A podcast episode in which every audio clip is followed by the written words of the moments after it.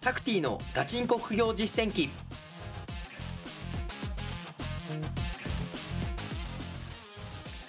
この番組では天才とは程遠い平凡な僕タクティがさまざまな副業資産運用のプロから具体的な手法を教わり本当に収入を増やせるのかを挑戦する副業ドキュメンタリー番組です。皆様からの温かい応援とまた皆さんもこの番組を聞いて副業を実践して一緒にお金を増やしていきましょう。おはようございます。こんにちは。こんばんは。リスナーの皆さん、パクティです。えー今回はですね、物販で成功するための秘訣についてというようなところを、えーお話をさせていただきたいと思います。で結構ね、えーリスナーの方からも、え応援してますとか、ね、実際にメルカリで販売しましたとか、えー Amazon のアカウント作ってみましたというようなね、えーコメントをいただいたりとか、僕の個別相談にもね、えーちょくちょくこう来ていただいております。ありがとうございます。ね、まあ、リスナーの皆さんとね、えお話できるのが僕はもうすごい嬉しくて、ね、えーあ、タクティの顔初めて見ましたみたいな、えー、ズームで面談とかさせてもらってですね、いつも聞いてますみたいな、えーお声いただいてありがとうございます。で、よくこう、ね、面談するときに成功したいですっていうね、えー熱い思いをこう僕にえ言っていただいている方がいらっしゃるんですけど、で、タクティはどうこう成功していったんですかみたいな、ね、お話をするときに、まあ僕も振り返ってみて思うことは、とにかく継続することでしたね。うん、だから今回のテーマは、まあ、物販で成功するための秘訣なんですけど、まあ、とにかく継続ですね。もうね、えー一発で儲かるみたいな、こう一攫千金みたいなのって、この物品販売にはないんですよ。ね、継続、コツコツ、もう儲かる商品のリストを増やしていく。で、毎日リサーチ、毎日出品を、えーしていかなきゃいけないので、ね、えーもう本当継続なんですよ。で、僕はね、えーこのえーポッドキャスト始めた時にもいろいろこの成功の秘訣みたいなところをお話ししたんですけどとにかくこのモチベーションを、えー作っていかないといけないっていうのがありますよね。はい、なのでまあモチベーション下がったりこのねポッドキャストを聞いてモチベーション上げてもらうっていうね、えところもいいんですけど、まあ、僕はこう人に話す、えーまあ、情報発信とかをしてるので、まあ、サボれないっていうかね。はい、あの僕が稼いでなきゃこのリスナーさんたちにもね、えー失礼ですし、まあ、自分も、えー嘘をね、えーこう皆さんのこう皆さんに伝えるのも嫌なので、え常に新しいことを挑戦したりとか収入を上げていくっていうところやってるんですけどまあ皆さんもですねまあ例えばパートナー奥さんにで奥さんにこういう目標があるからこれを達成するために今こういうことやってるよっていうね、まあ、情報発信したりとかツイートしたりとか。ねあまあ、例えば僕の個別相談 LINE に、えーこういう目標がありますと。いうようなところを、まあ、アウトプットしていくっていうところもいいですし、まあ、一日のルーティンにね、えー決めていくっていうのもいいと思います。例えば僕だったら1日10件、えーリスティングしていく、まあ、商品を出品していく、ね、新しい商品を見つけていくっていうようなことを、まあ、僕は毎日のルーティンにしてたりはするので、ね、そういうのを、えーやっていくっていうのがいいかなと思います。まあ毎日自分で作っていくっていうところですね。はい。で、あと、まあ、この継続っていうところは当たり前のようにやってもらいたいですね。ね、当たり前のように毎日継続して、ね、えー疲れてる時でもちょっとメルカリの出品してみようかなとかっていうのをやってもらいたいですけど、あと、まあ、現実的に、その精神論じゃない、現実的に成功する秘訣っていうのは、まあ僕いろいろこう物販やって思うんですけど、えっ、と、仕入れ先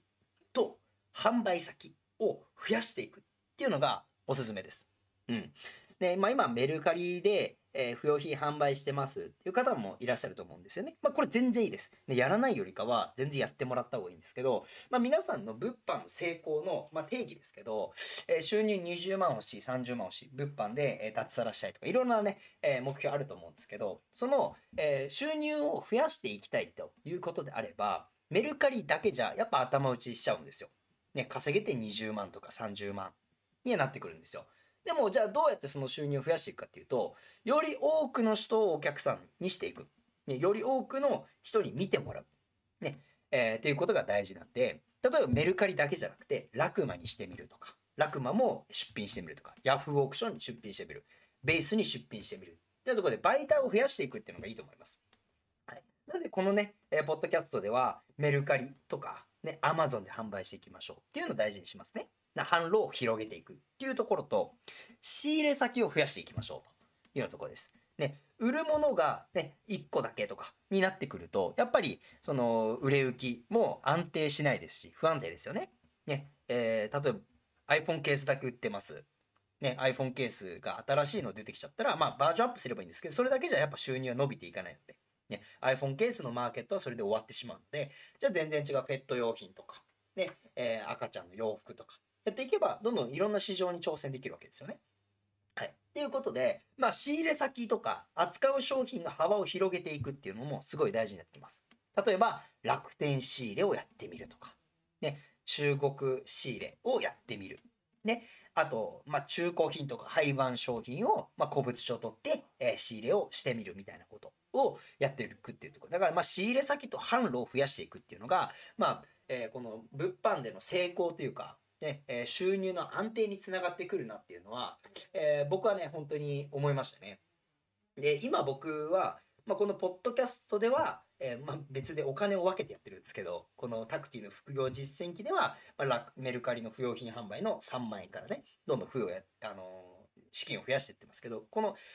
この企画以外に僕の生活をするための、あの、物品販売があるわけじゃないですか。そこに関しては、もうどんどん増やしていってますね。だ僕今アメリカに売ってます。カナダに売ってます。イギリスに売ってます。オーストラリアに売ってます。で、まあ、最初は日本人だけだったんですよ。ね、1億人の、まあ、日本の規模だったんですけど、今はアメリカとか中国とか、どんどん母数を増やしていってるんですね。扱う商品は一緒です。扱う商品は一緒。で、どんどんそこの仕入れ先も開拓して増やしていってます。扱う商品もどんどんね、もう、えー、文房具とか、ね、あと、もう PC 機器とか、いろんな商品扱うようになってるんですよ。あと DIY の商品扱ってたりと。いうようなところで、どんどん収入が、収入の幅も増えていってますし、ね、えー、いろんなお財布が増えていってるわけですよ。で、今までは日本円だけの売り上げだったのに、今ドル、ドルがどんどん溜まってきてる。で、しかもそれを始めたら円安になってきてみたいな。1ドル145円、150円に行くんじゃないかみたいなことで、えー、収入も増えていってるし。で、今後円高になったた時には、あ、じゃあ中国から商品仕入れていけばいいよね。ね、円安にこれがどんどん続くんだってあれば、あじゃあ日本の商品を海外の人に売ってドルをね、どんどん貯めていこうとか。こういうことができるわけですよ。なんで、まあ、日本がこうどんどん不景気になっていくみたいなね、まあ、やっぱニュースあるわけじゃないですか。日本人が海外に出稼ぎに行くみたいな。で、やっぱそういうニュースも出てくるわけですよ。日本が今後どんどんね、え弱い国になっていくみたいな、ね、ツイッターとかでよく騒がれてますけど、それを、まあ、その不安は拭えないわけですよね。絶対悪いことは起きるだろうし、ね、まあ地震も起きるかもしれないです。でも、やっぱ国も守ってくれないし、自分のこと、自分の家族は守っていかなきゃいけないので、そういうね、えー、まあ、災難というかね、えー、まあ、悪いことに対して今のうちに備えておくっていうことは物販でもできるんですよ。ね、えー、海外に販路を広げる、仕入れ先をいっぱい確保しておくっていうところができてくれば、物販で成功する、安定した収入を得られるっていうところができてきますので、まずはね、資産運用の前に物販で血を固めていきましょうというような、まあ、僕の方針、このね、えー、ポッドキャストの方針でもあるので、まあ、今回、ね、これを機にちょっと話しておきたいなということがあったので、まあ、次回以降は、まあ、販路をね、増やしていく、まあ、僕がどんなことを、やっているのかっていう、まあ、アメリカでね、商品を売る、売っているものに関してとか、どうやって販売してるのかみたいなことを、えー、まあ、少し話していけたらなと思っております。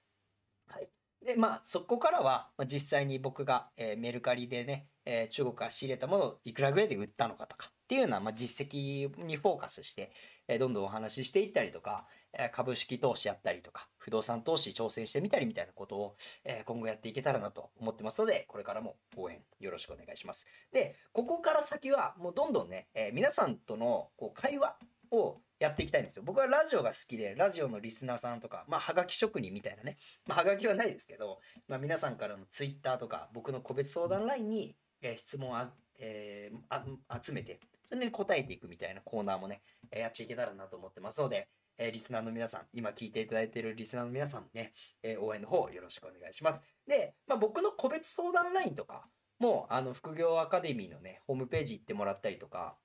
あとセミナーとか、あと、えっ、ー、と、この、えー、Apple Podcast のところの概要欄に僕の個別相談 LINE の URL を貼っておいたので、そこから、えー、僕にあ、ね、えっ、と、メッセージを送ったりとか、いろいろコミュニケーションも取れると思いますので、そちらの方、えー、ぜひ、ね、え、ご連絡いただけたらなと思っております。はい。じゃあ今回はこれで終わりたいと思いますので、引き続き皆さんと会話できることを楽しみにしております。はい。じゃあまた次回もよろしくお願いします。ありがとうございました。